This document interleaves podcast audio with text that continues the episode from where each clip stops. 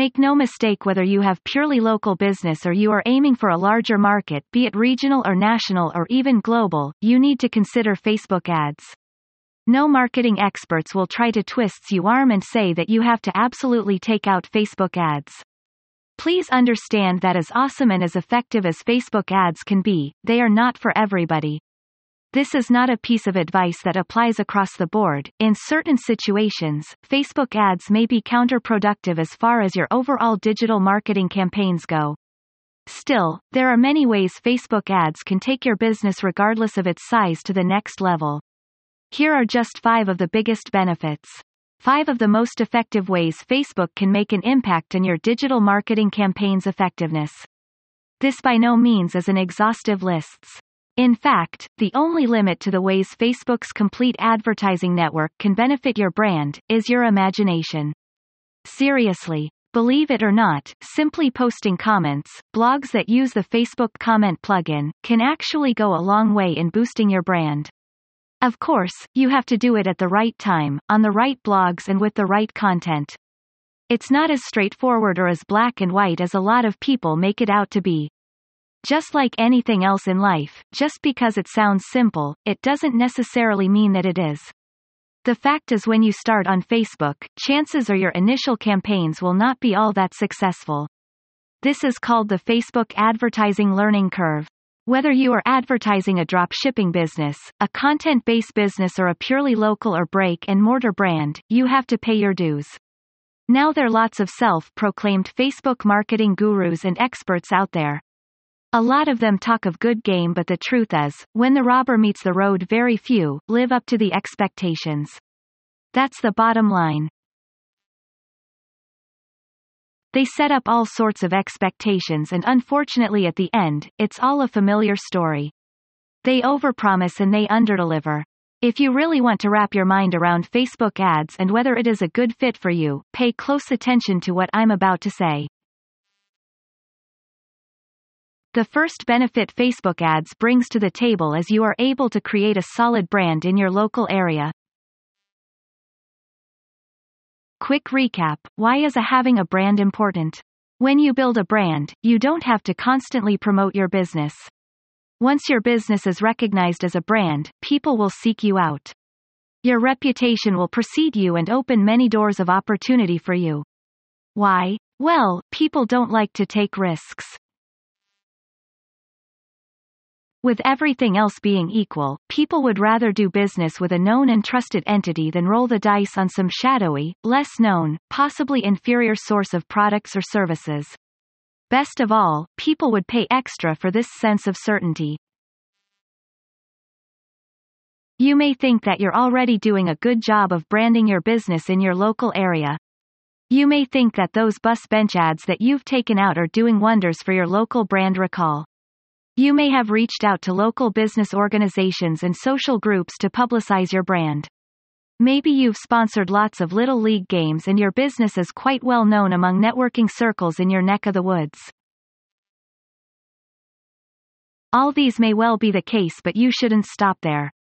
You should look for total local market branding saturation and this includes the digital space. In the case of branding, there's no such thing as too much of a good thing. You could always use more branding. Please understand that it's more and more of your local competitors find their way on Facebook and other social media platforms. It's only a matter of time until they'd leave you in the dust. I don't mean to scare you but local advertising in the United States and elsewhere moves at the speed of light. This is one area you cannot afford to overlook or neglect. Simply assuming that it's not going to have much of an impact in your local business is simply burying your head in the sand. It's not an effective strategy. So if you want to leverage whatever brand you've managed to build in your local area, one of the best ways to do this is to run Facebook marketing campaign. Surveying your customers and getting crucial products and service development information from them is an effective way of figuring out what your market needs. The more accurate your take is on the pulse of your clients, the more likely you will roll out a successful products or service. The problem is the traditional the ways of getting this type of consumer intelligence can be very expensive. I am talking about phone surveys, paper surveys and focus groups. Traditional consumer intelligence can also take quite a bit of time. Take note that just because you ran a focus group or put out a survey that these might not hit the mark the first time around. Oftentimes, companies would have to run several rounds of surveys to find the information that they are looking for. Also, some surveys need to be run several times to make sure they are reaching the right random sample of people. Otherwise, whatever recommendations the surveys might point to might not actually do much good for the businesses commissioning these surveys. Make no mistake, traditional offline or phone-based consumer intelligence gathering is pricey, eats up a lot of time, and needs a lot of costly fine-tuning to produce solid value for businesses. Worst of all, you have to rely on consumer intelligence firms to gather and process the data. They are also in charge of designing the information gathering campaign's internal processes and details. Thankfully with the internet, you can cut out the middlemen, you can also make the whole process more effective and efficient. Using Facebook ads, you can conduct consumer intelligence in your local area very inexpensive. These are people who already have a declared interest in whatever this you are offering. I'm sure you've seen this many times before. You've come up with the product that you think is very hot and then all of a sudden, nobody buys. Well, it's one thing to think that a new product offering is the best things in sliced bread. That's another for that eagerness of yours to actually translate to profit. If you want to focus on your bottom line and unfortunately losing your own enthusiasm level is a lousy indicator of future success. The best way to do this is to run actual ads on Facebook to see whether your existing customer base are actually interested in the product or service offering that you are so excited about. That's how you really figure out whether your new offerings will add to your profitability. How many times have you hear the saying the money is in the list? It's absolutely true. The money is in the list. The problem is a lot of businesses go through the process in an obligatory way. They basically just go through the motions. They just run a glorified newsletter and not much else. It is no surprise that their mailing list doesn't really deliver the sales that they need to justify the continued existence of the mailing list. There are no two ways about it mailing lists deliver a lot of value. I'm not just talking about sales here. While lists are great for cashing in on whatever promo you are running, your list can also deliver consumer intelligence at dirt cheap rates. As you probably already know, consumer intelligence is crucial for sound business strategic decisions. Also, your list can do wonders for your business brand persona and goodwill building. The bottom line? Mailing lists help your brand get up close and personal to people looking to develop a relationship with your business. Treat your list with the seriousness and close attention to details it deserves. Otherwise, your list might quickly turn into yet another business liability.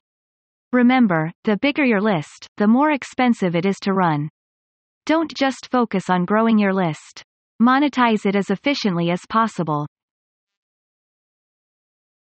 This really is too bad because a lot of local businesses have become very successful and have expanded their operations precisely because they know how to build and work mailing list. Well, the good news is, a Facebook ad campaign can help you do the heavy lifting of the most important part of mailing list marketing which is recruitment. You can get the right ads in front of the right eyeballs so people can click through and end up on your mailing list squeeze page. Best of all, you can do this for a fairly cheap rate. I'm sure you don't need me to remind you that a certain percentage of people who end up at your website look to buy something. It's as if they go to the shopping cart but for whatever reason they don't pull the trigger and actually buy something. Usually, businesses kiss this prospect's divine. They only go to your website once and you can basically forget about them cause they're never coming back. Well, thanks to Facebook's retargeting technology, when people go to certain pages on your site and they go back to Facebook or websites and Facebook's ad network what do think you they'll see? That, s right. They'll see your ad. When they click on it, they go to the page they left or better yet a page that's closer to the conversion page on your website. Whatever the case may be and regardless of how you set it up, Facebook's advertising system gives you a powerful tool to let your prospects remember that they considered your site. In fact, this technology called ad retargeting increases conversions by 40%. Please understand that those are sales that you could have lost for all practical purposes, these are lost sales but here you are resurrecting them, bringing them back from the dead, through ad retargeting. Keep the five key strategic advantages above in mind next time you consider your digital marketing budget. Please understand that whether your business is hyper-local or semi-local, you have to have a digital marketing strategy. It's only a matter of time until your competitors eat your lunch. Don't let them do it. The good news is it doesn't have to burn a hole through your wallet. It doesn't have to be prohibitively expensive. Just click here to get the inside scoop on how to set up a working Facebook advertising campaign even if you are a complete and total beginner. This resource steps you through all the advertising possibilities and benefits Facebook brings to the table. The best part is that it explains all of these materials in plain English. That's right. You don't have to be some sort of computer gig. You don't have to be a big-time internet user.